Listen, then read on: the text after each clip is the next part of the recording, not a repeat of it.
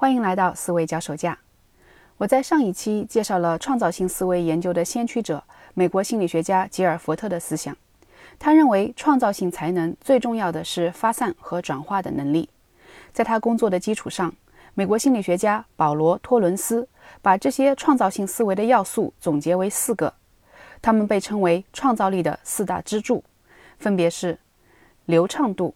也就是能比较快地想出很多点子、主意的能力；灵活度，产生多样性的想法和运用各种不同策略的能力；原创度，能产生新的、独特的主意的能力；以及精致度，能在一个想法上进行各种细节补充、拓展，做出精致的复杂作品的能力。前面讲过的发散和转化，分别是流畅度和灵活度的体现。那么，一个思想或者作品的原创性又体现在哪里呢？原创性这个词给人的感觉好像是说自己从无到有做出来的东西。然而，在我看来，原创不仅体现在从无到有的创造上，更加体现在改造已有的思想或元素上。这种改造一方面表现为适应，另一方面表现为精致化。发明大王爱迪生有一句名言。你的想法的原创性，恰恰在于它对于你所要解决的问题的适应。这句话如何理解？改造别人的想法，它的意思是说，修改某事物，以使其适用于新的情况或者用途。在我看来，在这个定义里面，重点不是落在修改上，而是落在适应上。正是适应，使得改造具有原创性。在解决问题的过程中。从别人的想法中获得启发，根据自己的特殊情境进行改造，让这个想法在改头换面之后能够适应现在的环境，解决自己的问题，这就是创造性的应用。现在的流水线生产，大家都归功于福特汽车公司，可是这并不是一个从无到有原创出来的想法。福特传里面写道。福特公司使用装配线的灵感部分来自于对芝加哥一家肉食品加工厂的参观。确切地说，这家工厂所使用的并非装配线，而是分解流水线。在流水线上，猪被倒挂在空中，从一个工作台传送到下一个工作台。在每一台，工人们都会把猪身上的某个特定的部分割下来，直到最后什么也不剩。就是通过这种方式。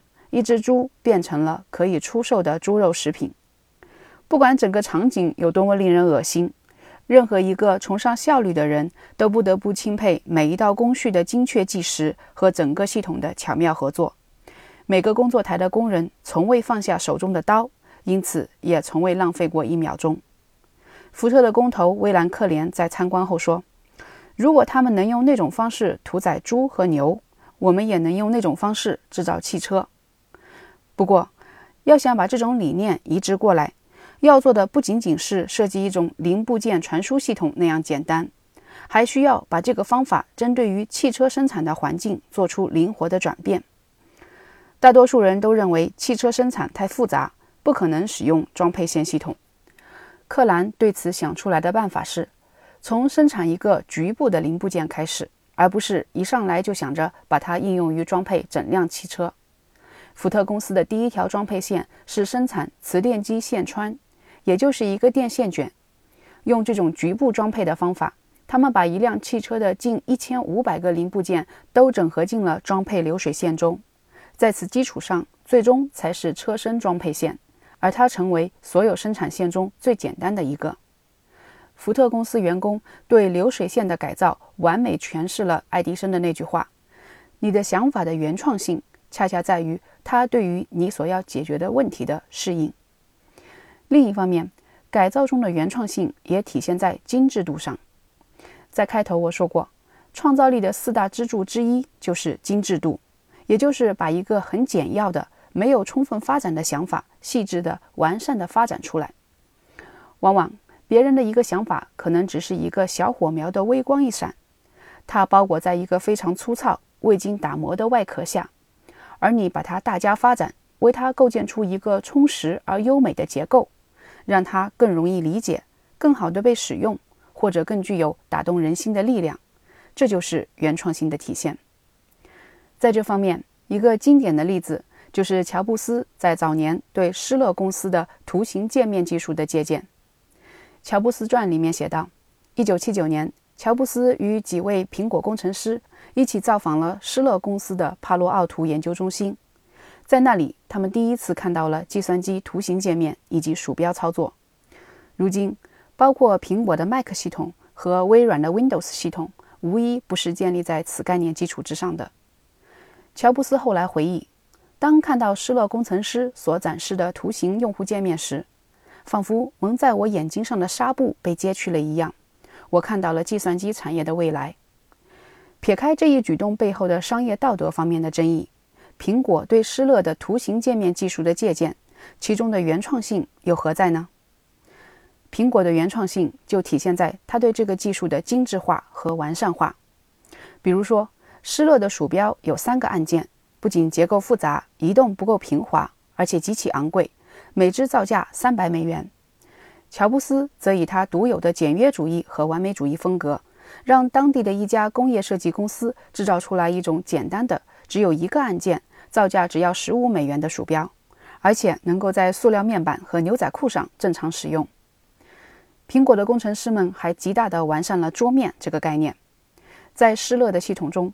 不管是调整桌面大小，还是更改文件扩展名，用户都必须选择一条指令后才能够执行操作。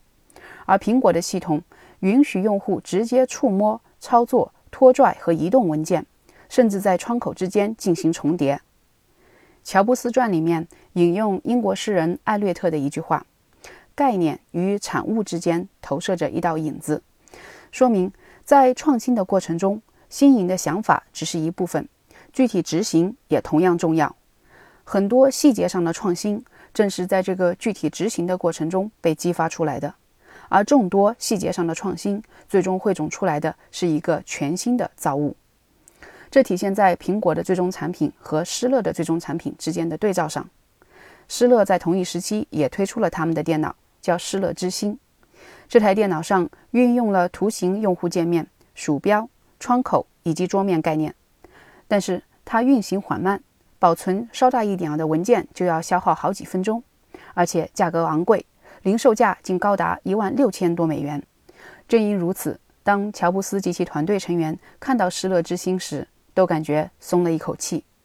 这种感觉表示，他们在具体执行过程中产生的创新，远远超出了施乐之星原来的概念。